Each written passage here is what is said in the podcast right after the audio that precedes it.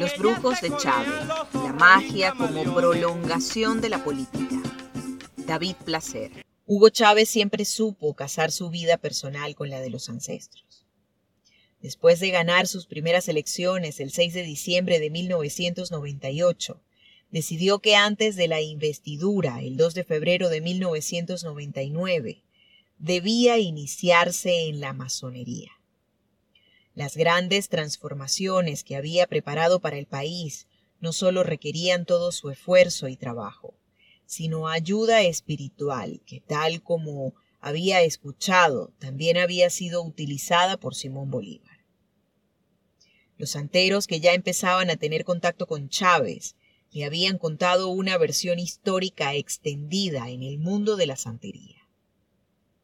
Según esta interpretación, cuando Simón Bolívar estuvo en Haití, el prócer Alexandre Petion, aliado de Bolívar y defensor de los derechos fundamentales de los esclavos en América, lo inició en el vudú. No hay documento de prueba, tan solo la tradición oral de que Bolívar fue bañado por sangre de toro, un acto que le habría aportado la fuerza para vencer en sus batallas. Es una historia a la que muchos santeros confieren credibilidad.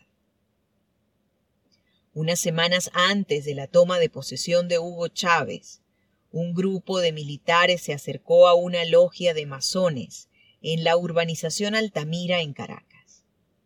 Se trataba de un grupo reducido encabezado por Hernán Gruber Odremán, emisario del presidente electo, y máximo líder del segundo golpe de Estado contra Carlos Andrés Pérez, el 27 de noviembre de 1992. Gruber Odremán había pactado una cita con el venerable maestro Fermín Vale, el líder espiritual de la logia, para transmitirle una solicitud verbal. Hugo Chávez quiere iniciarse en la masonería y ha elegido esta logia para llevarlo a cabo. Vale, primo del expresidente y hombre de confianza de Chávez, José Vicente Rangel, era maestro de la masonería primigenia y había conservado las normas y rituales de los próceres de la independencia.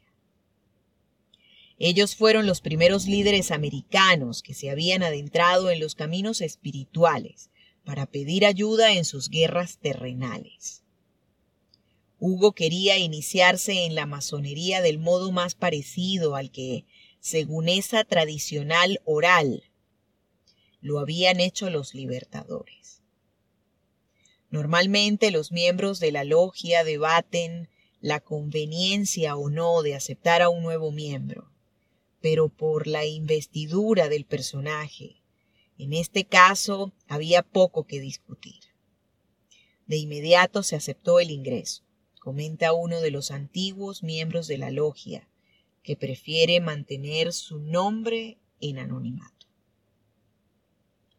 Pero el grupo tenía unas estrictas normas que imponía para aceptar al aspirante y entre las condiciones que comunicaron a Gruber Odremán se encontraba aislar durante unas horas al presidente electo de la escolta de casa militar que lo custodiaba día y noche. El contraalmirante comunicó la condición de la logia, pero fue rechazada por quienes velaban por la seguridad del futuro mandatario. El anillo de vigilancia no estaba dispuesto a dejar a Hugo Chávez a solas en manos de cuatro desconocidos. La logia se negaba a que el ritual fuese presenciado por militares, así que Chávez buscó otra opción para la iniciación. Los masones veteranos están convencidos que la logia elegida fue la del Sol de América, en el centro de Caracas a la que pertenece el exalcalde de Caracas y dirigente del Partido Socialista Unido de Venezuela, PSUV, Freddy Bernal.